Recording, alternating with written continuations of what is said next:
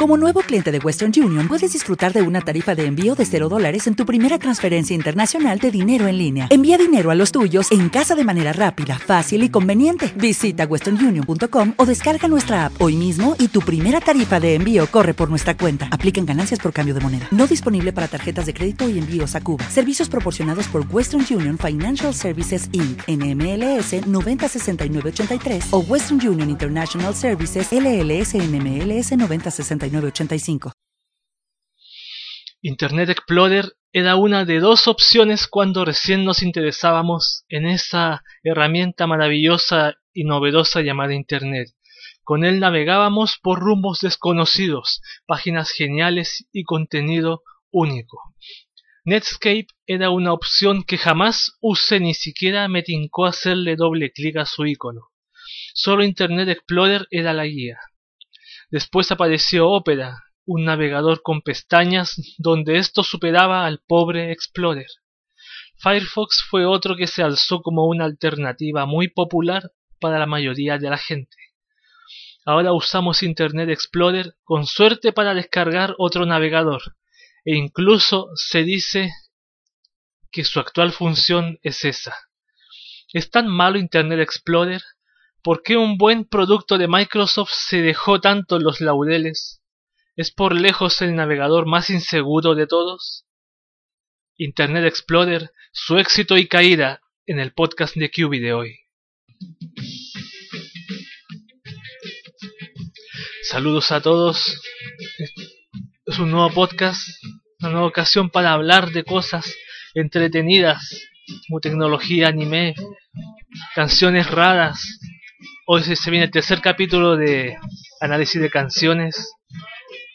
Ni siquiera yo sé lo que viene, ni siquiera yo sé cuál es la canción, de qué, ni de qué trata, si será buena, mala, peor, mejor, será un fracaso, será una maravilla. Hasta ahora las dos canciones que he escuchado ninguna me ha convencido, aunque la de David Bowie fue una locura bien, bien buena, lo reconozco.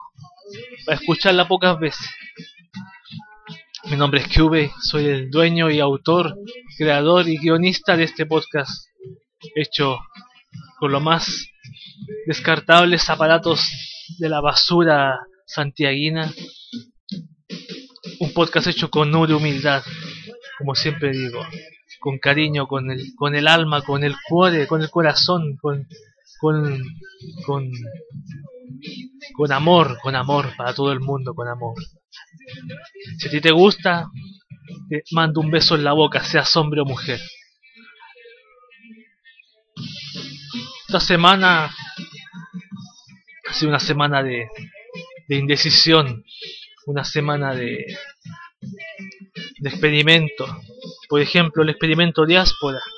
La semana pasada yo dije que, que iba a probar el, el servicio de diáspora que da un servicio de...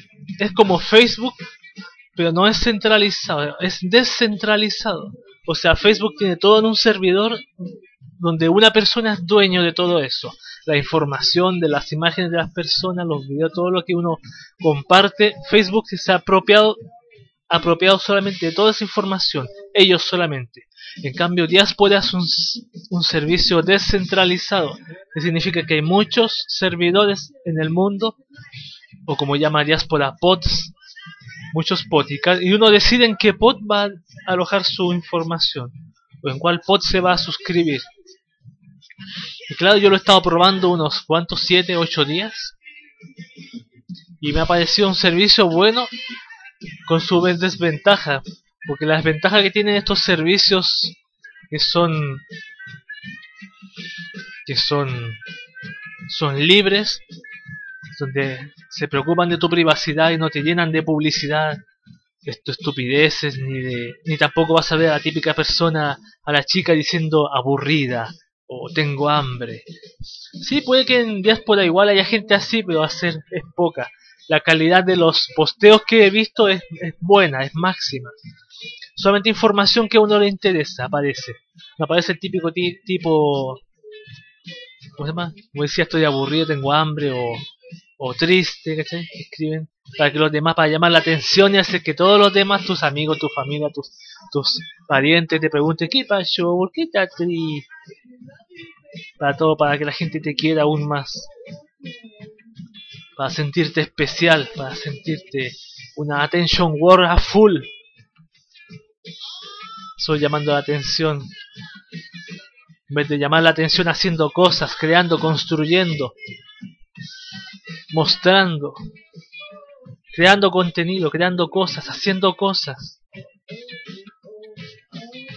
Cosas que a la gente le guste, le interese. Cosas bonitas. Aportando más al mundo.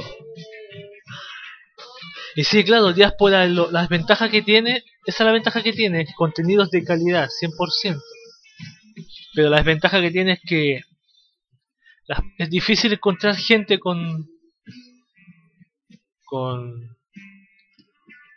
es difícil encontrar una tonelada de personas con tus intereses porque en Facebook yo ponía por ejemplo em, anime por ejemplo y aparecía mucha gente fanática pero acá en diáspora yo coloco anime y aparecen pocas personas un puñado. Aunque esa es la desventaja de la red descentralizada porque yo estoy buscando solamente en ese pod y los otros pods se hagan conscientes de que hay de que yo estoy buscando cuando yo me, me meta me cuesta explicar esto porque me es difícil explicarlo incluso entenderlo me complicó porque decía que los los otros pods deben ser conscientes de mí de mi existencia de mis búsquedas entonces cuando eso ocurra los, los otros usuarios de los otros pods van a estar disponibles y se ampliará el, la búsqueda y las amistades y todo eso.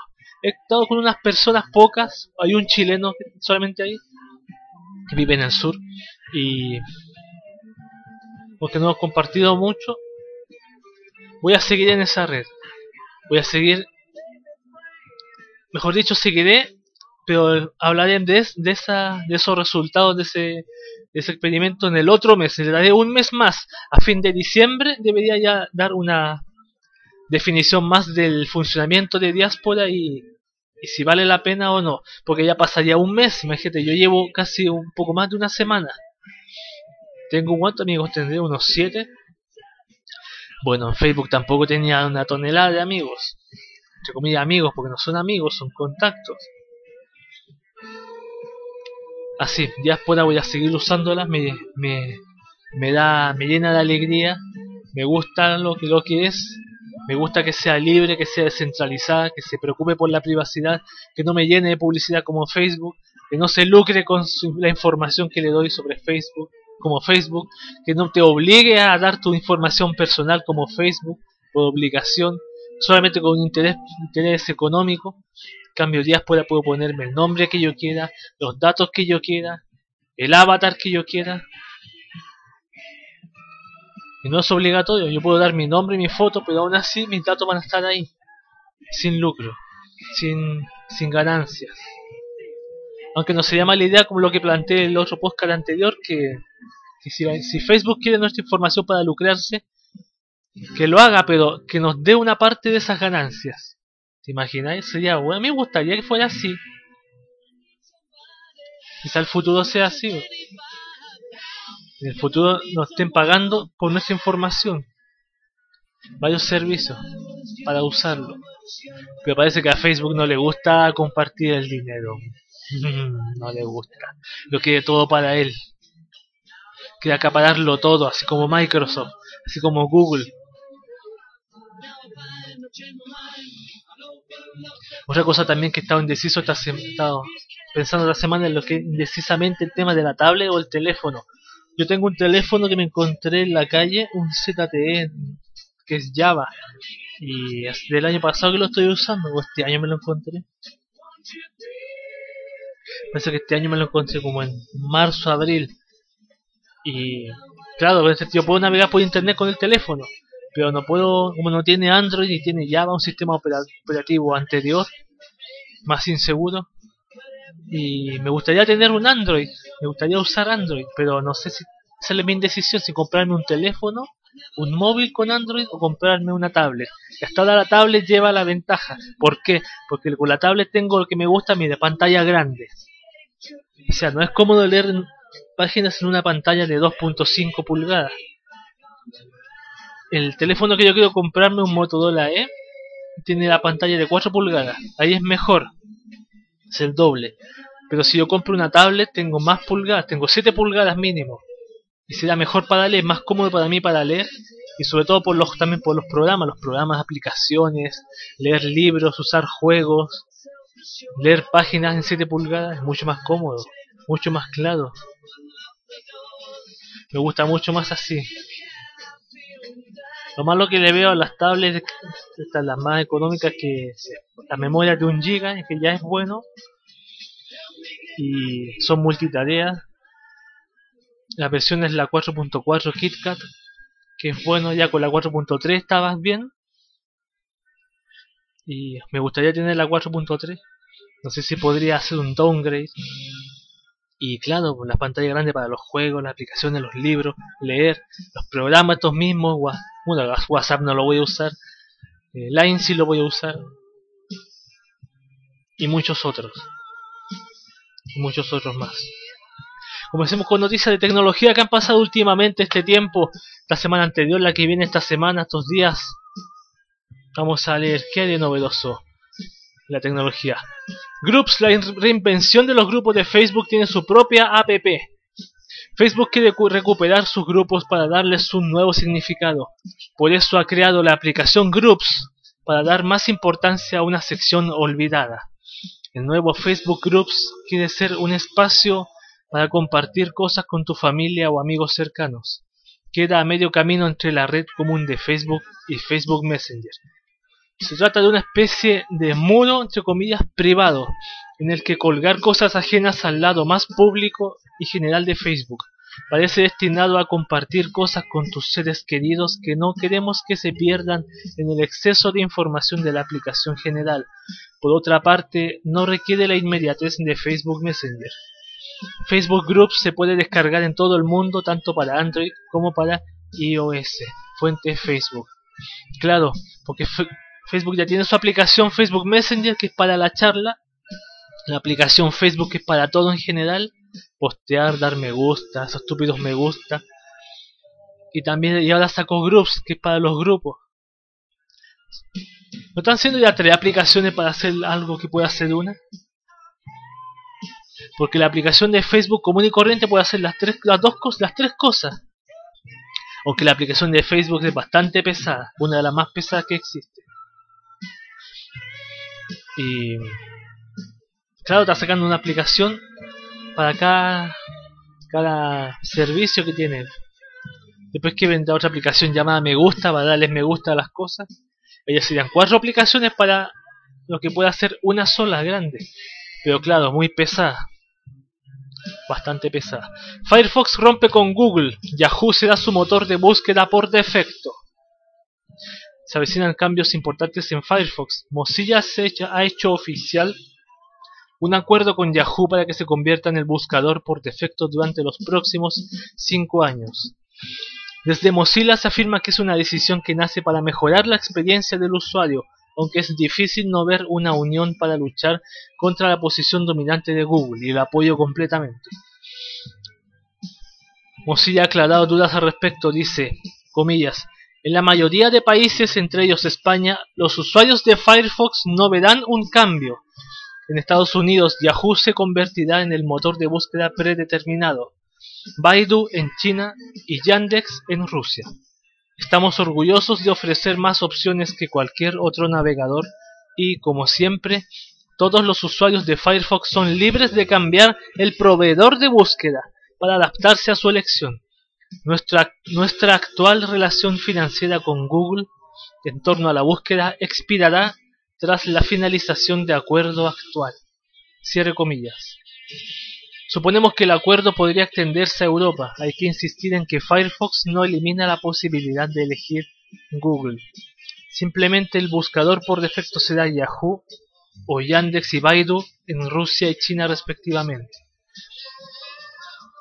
yo considero bueno que Firefox deje de, tener a, Google por defecto. Firefox está dando, ¿qué está pasando con Firefox? ¿Se está dando cuenta que Google es el enemigo? Es más engañador de lo que uno piensa o, o es una o esto es una especie de o esto está tapando el, hecho de que Firefox esté en contra de Google. Tal como ahora cuando tú abres Firefox nuevo aparece un mensaje por la web libre y muchas cosas así por la libertad de las personas. Pareciera que fuera así. Igual eso, eso yo lo apoyo al 100% apoyo que, que Firefox esté despertando un poco más yo, no uso, yo uso una variante de Firefox que se llama. ¿Cómo se llama? Que la considero muy buena, que se llama. ¿Cómo se llama? Se llama que la tengo, se llama Ice Dragon. Bueno. Ice Dragon, sí. Y es muy buena, la recomiendo. Ice Dragon. Se puede usar tanto como instalable como portable. Un mod de Minecraft de PC te convierte en superhéroe llega el momento en que te conviertas en un superhéroe en Minecraft. Hoy te recomendamos el Blur Mod Showcase, un mod para Minecraft de PC que añade poderes inspirados en el juego Blur. No sé cuál es el juego Blur. Con este mod podrás atacar con dinamita, lanzar rayos o correr a una velocidad asombrosa. Echa un vistazo a este gameplay que utiliza Blur Mod Showcase. Ya, no lo he visto. Puedes descargar Blur Mod Showcase gratis para Minecraft de PC siguiendo este enlace. Recuerda que es posible que el mod en cuestión tenga problemas de compatibilidad con tu versión de Minecraft. Fuente YouTube. No tenía idea que YouTube daba noticias. Pero yo con Minecraft estoy... Hace tiempo que no lo juego de la semana pasada. Pero con Minecraft me, interesa... Tirarme de mod no me interesa. Me interesa estar ahí en el mundo ahí. Defendiéndome. Matando creepers y construyendo mi imperio, el imperio Cube. Esa es el fin, la finalidad de, de Minecraft el Minecraft que estoy jugando yo por lo menos. Juego bastante relajante, bastante creativo. Juego que a mí me, me relaja después de un duro día de trabajo.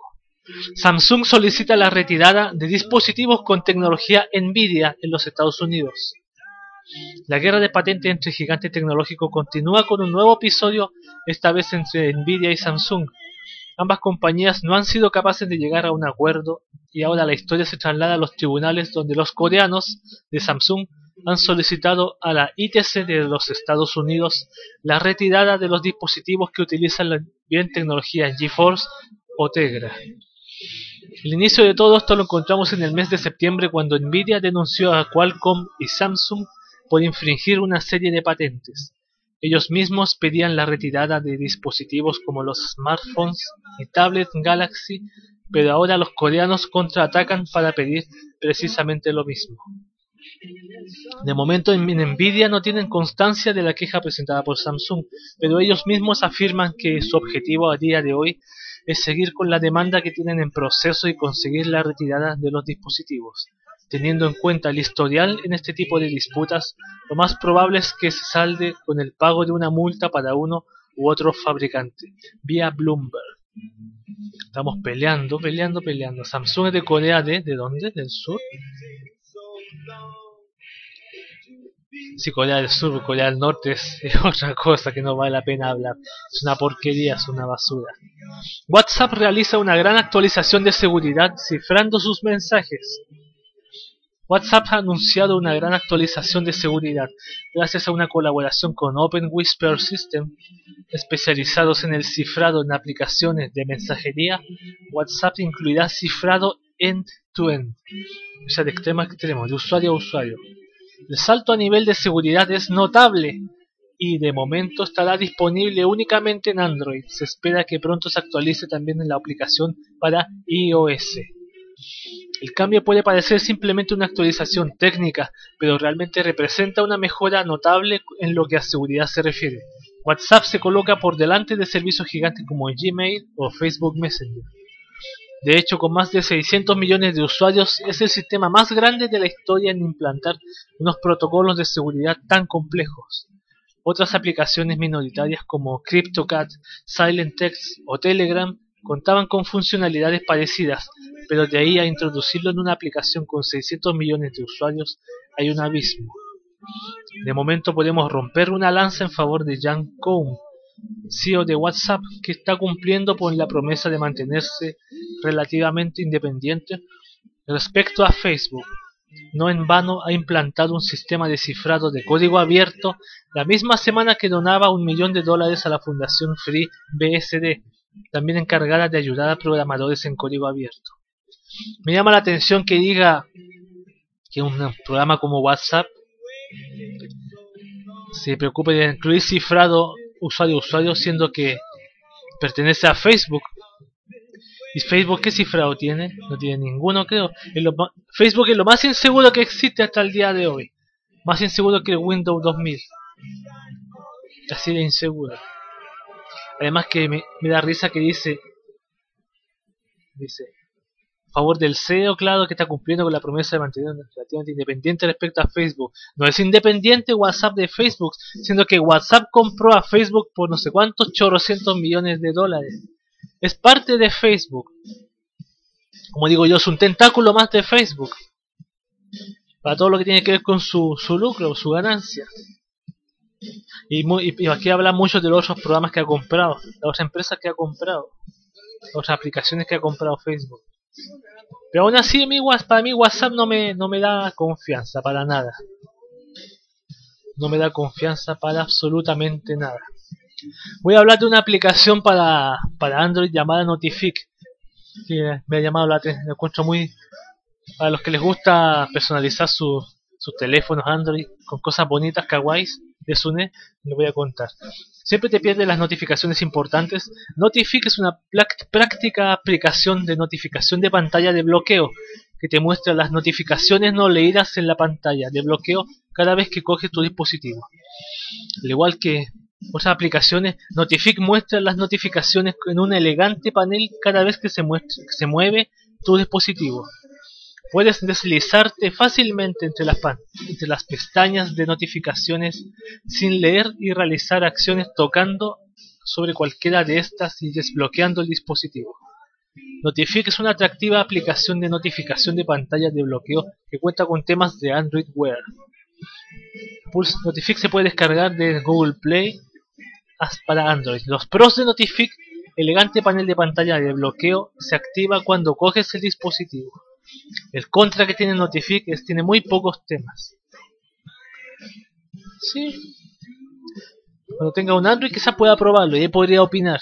Pero me llama la atención una cosa. El logo que tiene Notific es una campanita muy parecida a la que tiene la red social Google Plus. ¿Será de Google? Porque es un logo copiado. No es original. Aunque el desarrollador que dice Anan Vive es. No sé. Demasiado parecido a la campana cuando tú en Google Plus estás viendo tus notificaciones y terminas y aparece el mensaje el señor Campana está feliz ese es el señor Campana el mismo que tiene el logo de Notific bueno esas han sido las noticias de tecnología de el día del día de hoy, va a decir el día de hoy, de esta semana por lo menos. Todas esas noticias auspiciadas por softonic.com y por Shataka. Shataka tiene varias noticias interesantes. Ahora es momento de leer el tema del día de hoy, Internet Explorer, su éxito y caída. Esto es un artículo que aparece en hipertextual, fue escrito por Gabriela González el día 20 de noviembre, que habla muchas cosas buenas de Explorer para los para, lo, para ti que tú, que eres menor, menor de 18 o un poquito más y no, no, no, no viviste la, el nacimiento de internet, de internet como lo hice yo, por ejemplo, o los mayores de 30, te vas a enterar de cosas muy bonitas y graciosas. Comencemos. ¿Se merece Internet Explorer todo el odio que le tenemos? Por casi 20 años Internet Explorer ha sido uno de los navegadores más usados, pero para muchos es el peor de todos y una de las siete plagas que han azotado a la humanidad en los últimos tiempos. ¿Realmente se merece todo ese odio? Hubo una época en la que Internet Explorer era el sinónimo de Internet para muchos, tanto así que el icono de la E que aparecía en el escritorio de Windows era para cualquiera con una PC la única puerta con la que se podía entrar a visitar la web. Si algo está claro es que la mayoría de los nerds de hace al menos 10 años empezaron a odiar poco a poco al navegador de Microsoft, Un odio tan fuerte que perdura en el tiempo sin importar que muchos no hayamos tocado Internet Explorer para algo más que descargar otro navegador en mucho, mucho tiempo. Han habido campañas para desprestigiar lo más posible Internet Explorer. Los geeks del mundo se lo tomaron personal y todos entramos en una empresa de evitar en todo lo posible que cualquiera que conozcamos use el infame navegador. Muchos han instalado otros navegadores en los ordenadores de sus familiares, amigos y compañeros de trabajo. Otros han recurrido incluso a cambiar el icono de Firefox o Chrome por el de la famosa E para engañar en cierta medida a esos que se resisten al cambio para mejor. Es un odio tan visceral que se dé, que se dé personas que tienen arcadas si les abres una web con Internet Explorer. Pero ¿por qué tanto el odio? ¿Se merece un simple programa tan malos sentimientos? Internet, Explorer no fue el primer navegador que existió ni mucho menos, pero sí fue el primer navegador de verdad bueno que apareció en los años 90. Sí, Internet Explorer fue pionero en mucho, y para la época era verdaderamente bueno y mejor que cualquier competidor.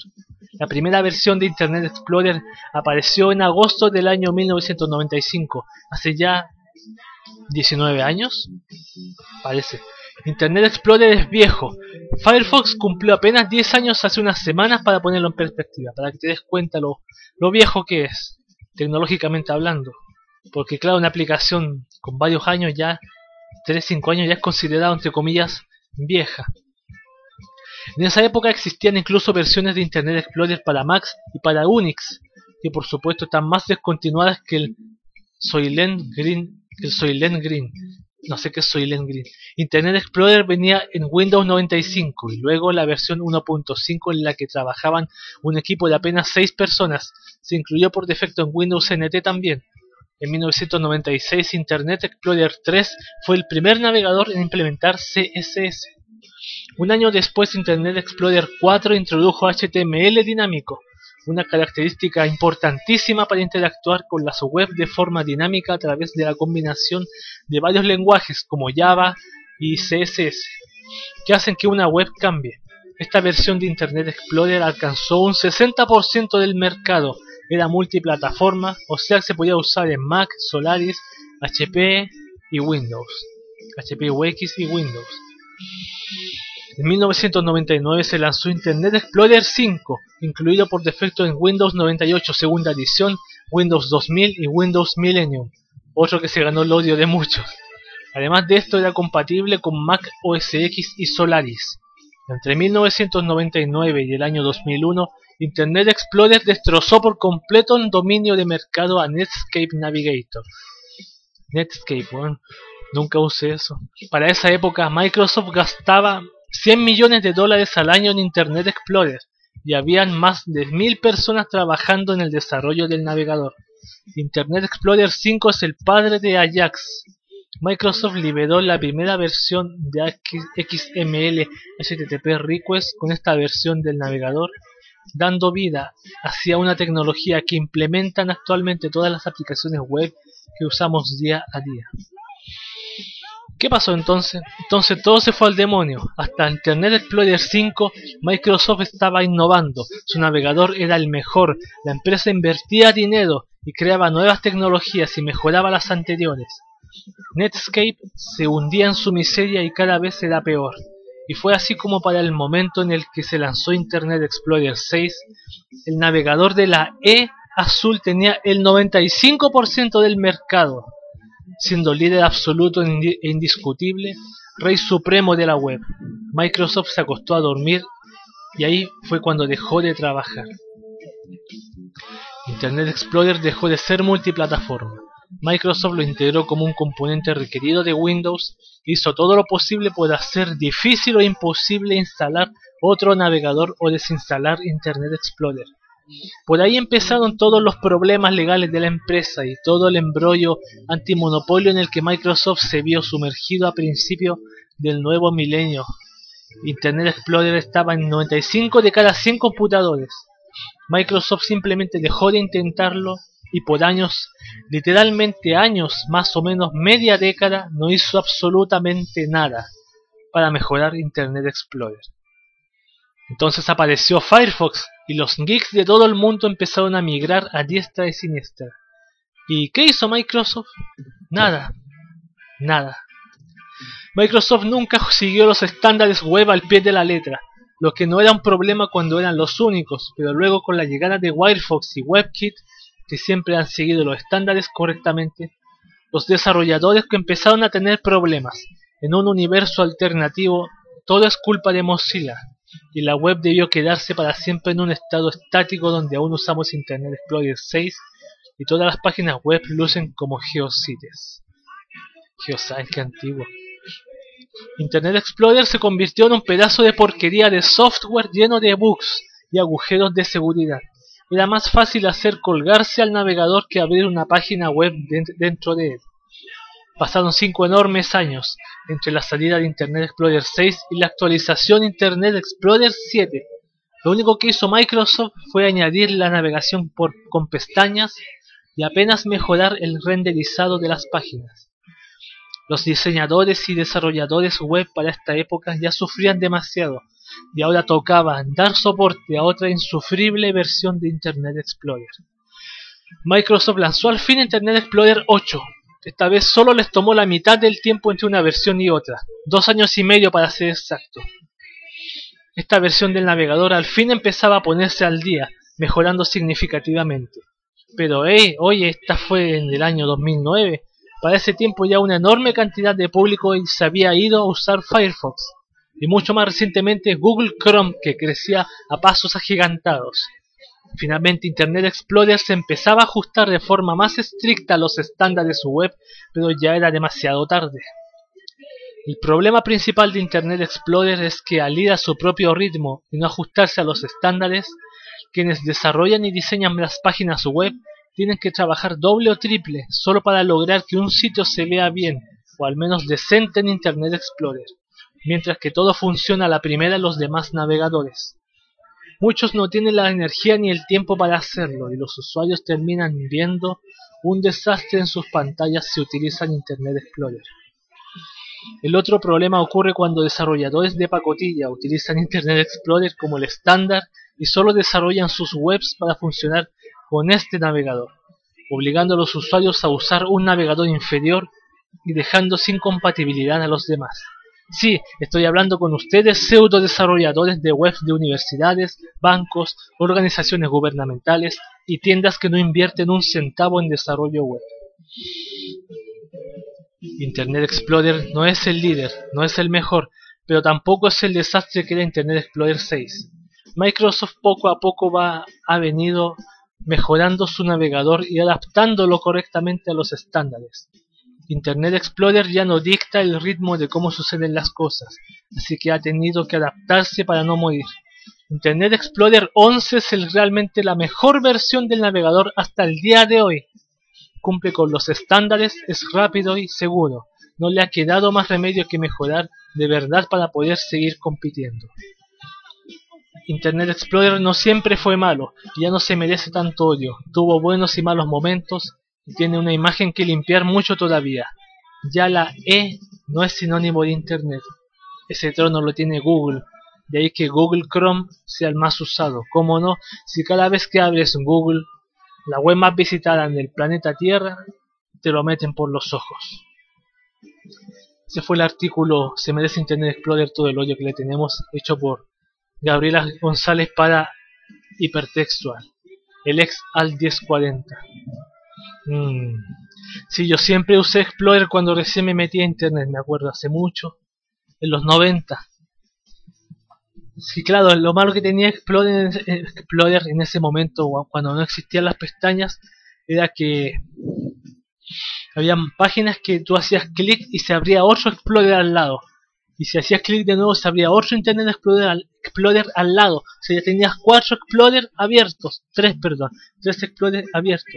Y así una y otra y otra vez.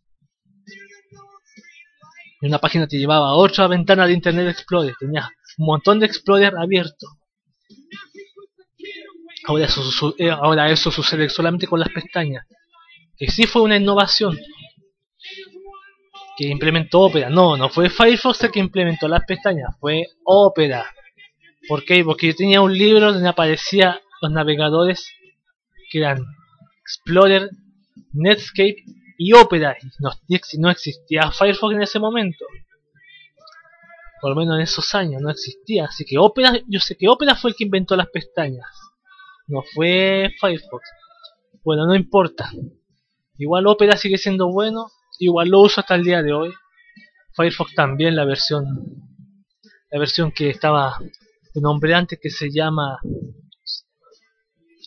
se llama Ice Dragon, Ice Dragon, perdón, Ice Dragon se llama. Y claro, sí, yo pienso que que pasó exactamente creo que internet se quedó en los laureles, se durmió, como decía la, la el escrito recién, se, se acostó, se durmió, dio la mano para que le llegara la, la plata y y eso y se quedó ahí mientras habían otras personas que avanzaban con una innovación como Firefox por ejemplo y no sé por qué Explorer le pasó eso, por qué se quedó en los laureles. Hasta el día de hoy, ¿quién usa Explorer?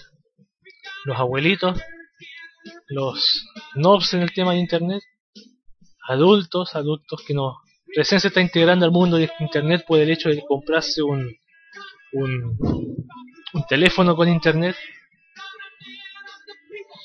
Yo creo que eso, pues, no sé si mi tía que tiene que recién se integró a, Android con el teléfono nuevo que tiene usa Explorer, no creo.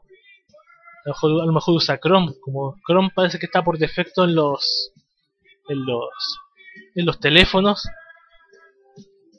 Y usa Chrome, pero claro, Explorer sigue ahí, pues. Si el, el, sistema operativo que uno instale, Explorer sigue ahí por defecto. Para que te bajes Firefox. Sí, buen artículo, me gustó. Me gustó lo, lo histórico, me hizo recordar varias cosas del pasado de Internet Explorer y, la tenía que leer.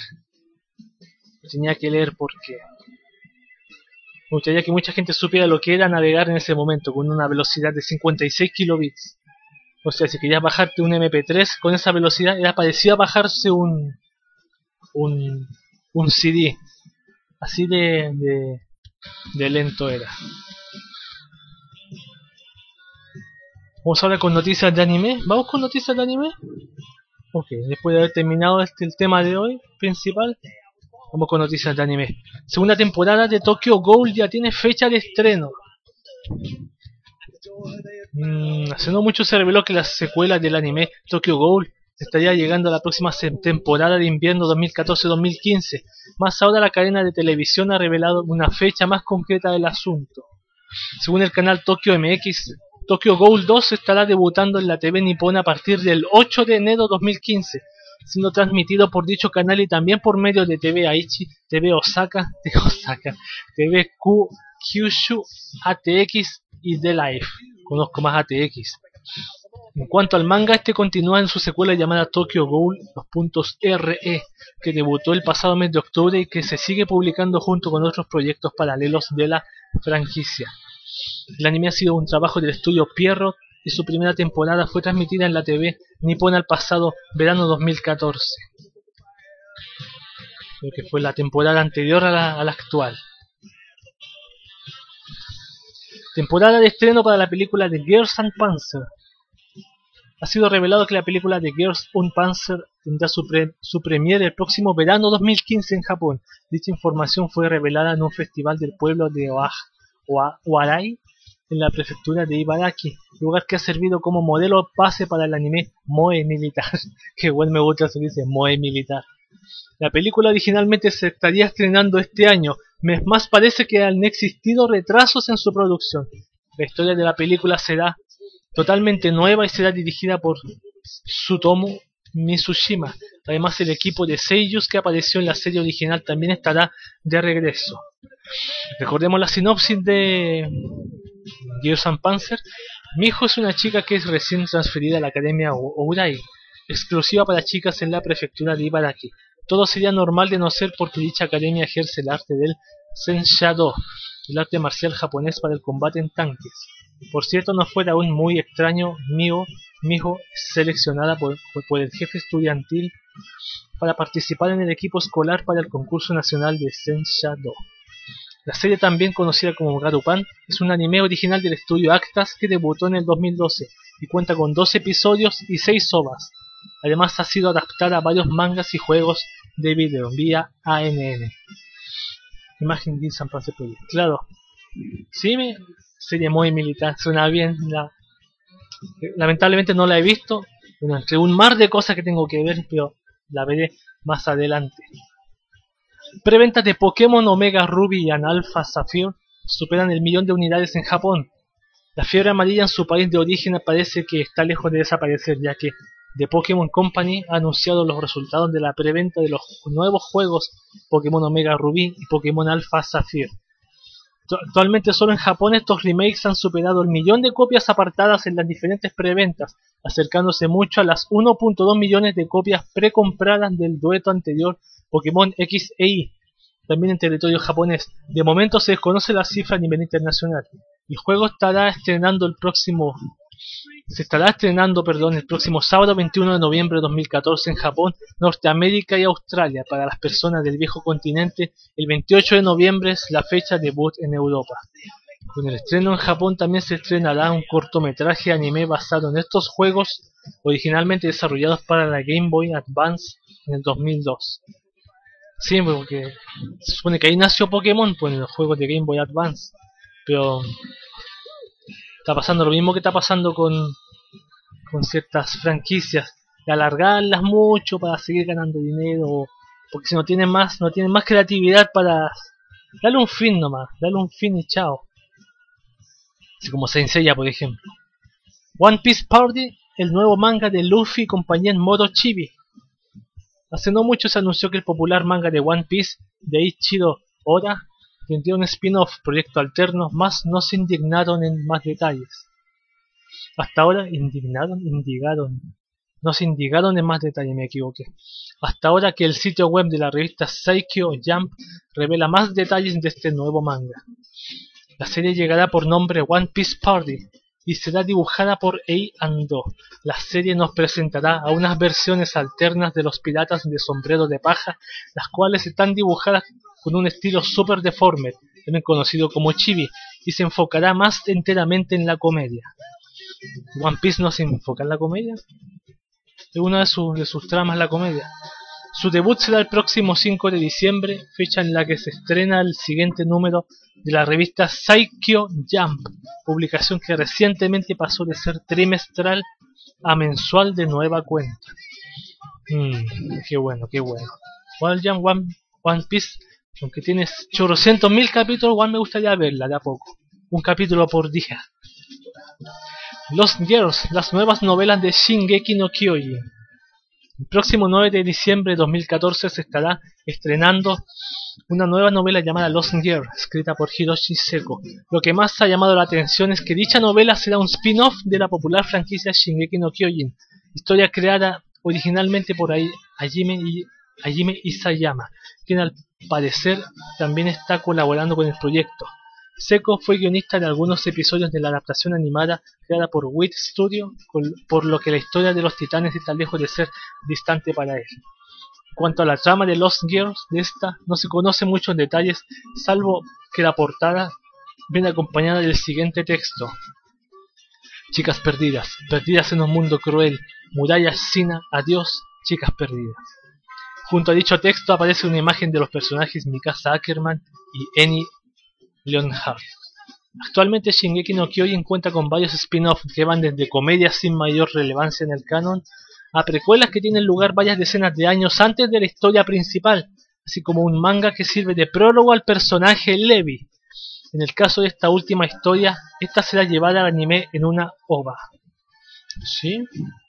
Yo, pero como yo dije, yo la, la Shingeki la voy a ver en la película. No quiero bajar los capítulos, no quiero verla en la película. Como ya me la he spoileado antes, me la he spoileado tanto que me cagaron literalmente, la voy a ver ahí. Crean campaña para donar sangre jugando videojuegos. Un grupo ha creado, la, ha creado la campaña de donación de sangre llamada Bloodsport, que permitirá a los donadores de sangre en Canadá y a la vez vivir una experiencia de juego más inmensa. Su funcionamiento consiste en que básicamente una enfermera te prepara o enfermero te prepara con el equipamiento como si fuera una donación normal, con la diferencia de que una vez de estar sentado sin hacer nada, estás jugando una partida de algún juego multiplayer. Lo curioso acá es, que cada vez que la métrica de vida de tu personaje baja en el juego, una máquina en el mundo real va tomando algo de tu sangre. Antes de que te asustes pensando de que estamos ante una versión light de SAO o un plan de, de juego del miedo, te recuerdo que todo el proceso es supervisado por profesionales de la medicina, por lo que una vez que hayas donado la suficiente sangre, la partida simplemente finaliza. Al final la meta de Bloodsport no es la de dejar sin sangre a los gamers, que es lo que pensaba yo, sino la de simplemente hacer menos aburrido el proceso de donación y animar a más personas a hacerlo. Actualmente el proyecto está solicitando fondos en Kickstarter para continuar con el desarrollo del equipo y financiar la gira de la campaña. sí, yo pensé lo mismo, que onda, se, te acaban todas las vidas y te chupa toda la sangre y moriste. No sé, llamarlo como tortura. o una película con el tema, también sería bueno. Una película así tipo juego en línea, y cada uno si pierde energía o pierde vida va perdiendo sangre. ¿No será muy rudo? Un cole, un nuevo juego japonés que transforma bacterias en chicas moe. No subestiméis la capacidad de Japón para antropoformizar cualquier cosa en personajes Bishoujo, cualquier cosa, dice este artículo. Un Cole es un nuevo juego para teléfonos inteligentes desarrollado en Japón que hace una especie de parodia, tributo al popular juego Kantai Collection, mejor conocido por su abreviación Kankole. En el caso de Kankole, la primicia del juego es la siguiente. Barcos militares son representados como personajes bishoujo o chicas hermosas, pero en cuanto a un cole se refiere, aquí también hay personajes bishoujo y moe, solo que estas en lugar de representar barcos, por lo que estas, está mal puesto el acento ahí, solo que estas en lugar de representar barcos, estos personajes representan bacterias del colon como el E. coli, Escherichia coli y medicamentos para combatirlo como antibiótico. Me dio un poco de asco. Bacterias del colon, weón. La salmonela, o no sé qué más. Guácara. El juego es desarrollado por la Nihon Unko Gakai, una organización compuesta por voluntarios que promueven la pronta detección de enfermedades cancerígenas en el colon. Ahora me pregunto, ¿la acción del juego se desarrolla en el colon? Aparece como un colon ahí. Tiene que esquivar los excrementos. Ay, me dio calofrío, no, sé. Puede ser bien moe la guap, pero ¿saldrá un excremento moe? Caca moe, son las chicas moe. esta noticia que voy a leer, a ver. que dice, rumor segunda temporada de Shingeki no Kyojin podría llegar en, el 2016. En Japón acaban de hacer su debut la película anime Guren no Yumiya, que compila los momentos más importantes de la primera parte de la adaptación animada del manga de Shingeki no Kyojin. Lo interesante de su primer es que varios fanáticos de la franquicia que fueron a verla comentan que apareció un mensaje en el largometraje que adelantaba que una segunda temporada de, segunda temporada de la serie anime para TV se estrenará el próximo 2016. Hace poco un productor reveló que dicha secuela actualmente se encontraba en preproducción. Habrá que esperar noticias por parte del WIT Studio de la, editorial Kodansha para tener una confirmación oficial al respecto. Recordemos que Shingeki no Kyojin Guren no Yumiya fue la primera película recopilatoria anime de la franquicia. Se espera que la segunda parte llamada Jiyu no Subasa, que adaptará la otra mitad del anime, debutará en el 2015. Los mismos comentarios que hacen referencia a la segunda temporada, temporada en el 2016 también comenta que Jiyu no Subasa llegaría en junio del próximo año.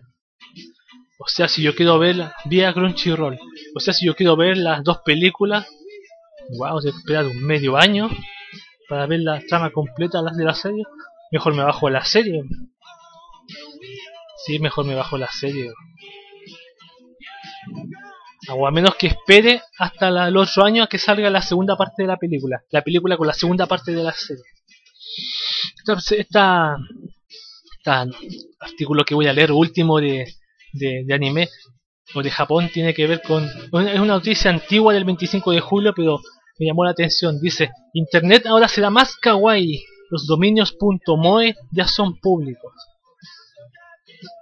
Si bien lo más tradicional es usar un dominio .com con alguna terminación de un país como .mx de México, desde hace un par de años la ICANN, organización responsable de los dominios a nivel mundial, ha sido más flexible a la hora de autorizar nuevas terminaciones para dominios, así que ya no es tan raro encontrar sitios con nombres como minegocio.coffee o dominio.1, por mencionar algunos nuevos. Lamentablemente para el mundo otaku no existía un dominio propio. Sí, dije existía, ya que ahora después de muchos trámites y autorizaciones, por fin estará disponible al público en general la adquisición de dominios .moe o .moe, terminación que viene bastante bien para proyectos relacionados con la cultura japonesa. Aunque para nuestros lectores habituales puede ser algo obvio, no está de más recordar que en Japón y el argot otaku, el término moe, pronunciado en castellano como moe, no mou, no se pronuncia mou como el, tipo de los Simpsons. Moe se utiliza para personajes tiernos que generan rápidamente empatía en el mundo del anime manga. Vía nick.moe. Ah, ya, una página .moe. vamos a cachar de qué trata. The Moe Domain is here. Oh, dominio Moe está aquí, dominando el mundo. Claro, el punto MOE. Y es bonita la letra. Está bueno, está bueno, está bueno. Me gustó, me gustó punto .moe. Esa es mi página. Pero podría ser para todo el mundo, porque me gustaría que sea mi página chechin.moe. Ya que quiero hacer mi página el próximo año, lanzarla al, al mundo de internet. Sin mi propia página. Y aún estoy pensando el nombre. Tengo un, por ahí unos bosquejos de nombre. Hacerla punto .moe, no sé, no sé cómo será. No sé cómo será. Bien, vamos con la última sección de este podcast que es llamada Análisis de canciones. Vamos a analizar una canción. No la he escuchado completa, la escuché un poco. Pero primero voy a leer un poco de esta canción. Trata de Will Butler, miembro de Arcade Fire, anuncia su primer álbum en solitario. La agrupación Arcade Fire es reconocido no solo por ser una de las bandas de rock indie más, más populares de los últimos años, sino por contar con un ensamble de instrumentos y sonidos muy amplio desde teclados, sintetizadores y guitarras hasta violines, violas y xilófonos, y esto es gracias a los hermanos Butler, miembros clave de la agrupación. Hoy Will Butler, compositor y músico de Arcade Fire, que toca una gran variedad de instrumentos, ha anunciado el que será su primer álbum en solitario, llamado Policy, que será el inicio de un nuevo proyecto alternativo a la agrupación que lo hizo famoso, lo que no significa que la vaya a abandonar. Policy estará disponible a partir del 10 de marzo de 2015.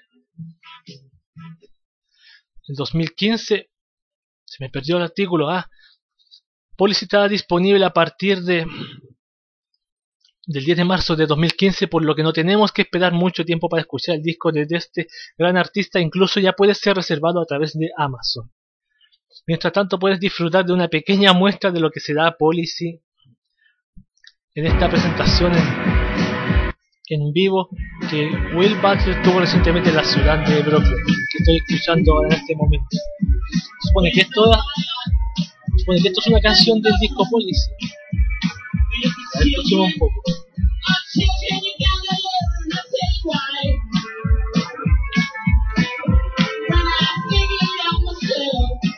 Además que no es programado. Que hay en el escenario veo un puro tipo tocando una guitarra. Y creo que el único, que, el único sonido que es en vivo, lo demás está todo programado.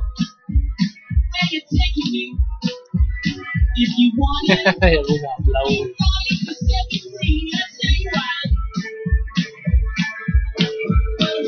No, hay dos minas aplaudiendo. La está exclusivamente para aplaudir. buena, buena, buena. que gasta el dinero a la gente. No, hace cabeceo como ese Kurt Cobain. Ha nacido el nuevo Kurt Cobain. Ah, no, y las minas también dicen. Y aplauden. ¿eh?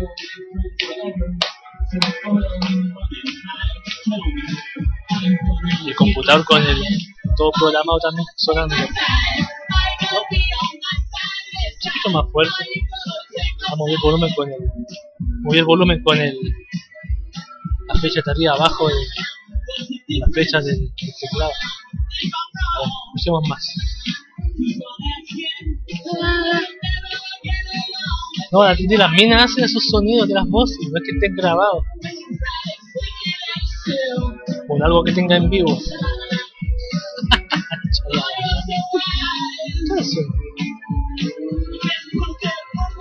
Todo el día lo mismo, todo el rato lo mismo la canción. Hace cabecitos, pelo largo.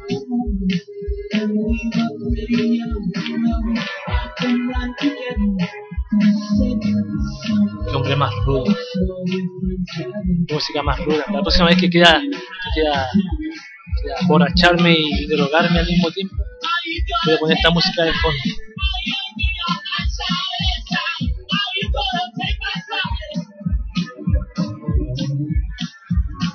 Qué rápido toca la guitarra. ¿Por qué tan rápido?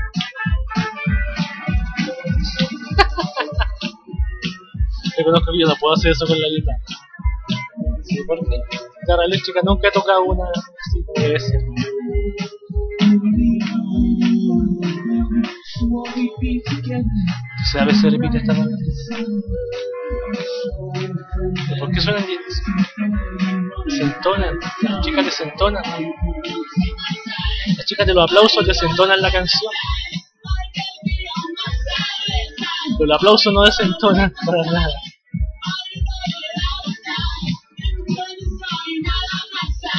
¿Cómo se llama esta canción? Dice Take My Side se llama, de Will Butler. Take My Side, para que la quiera descargar y ponerla como ringtone.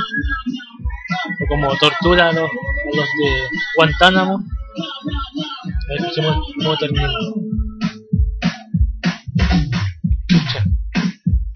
La mierda al computador. Mm. vaya, vaya. Esa fue. ¿Cómo se llama? Take My Side de Will Butler, de la canción del último disco de, de solista que va a sacar esta persona llamada Will Butler, sí, Will Butler. La pregunta que me hago, ¿esta canción pasa a ser parte del, pod, del de la playlist de Cube? No. No, no, no, no, no, no, no. No, no me gustó para nada. No, no, no. Porque la canción todo el día suena lo mismo, tan, tan, tan, tan, tan, tan. Como programada, el tipo tocaba la guitarra y las chinas aplaudían como chinos si sean tailandesas o chinas y aplaudían. No, no, no. Es, encontré parece un experimento, así como el experimento que hizo el, tipo de Blair, con la música esa como africana, chanta africana, que, que, que con, que con, con, ¿cómo se llama? Con, algo serio, es como la locura del, su locura, pobre hombre, cuántas veces se habrá golpeado la cabeza. Esto ha sido el final del podcast de Hubie de hoy. Gracias por su escucha. Nos despedimos con esta canción de fondo para que vayamos al baño a vomitar nuestras heces por la boca. Mi nombre ha sido Hubie. Nos veremos en una próxima oportunidad con un récord en el grabador. Muchísimas gracias.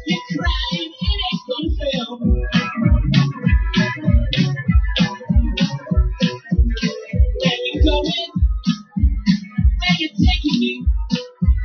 If you want it,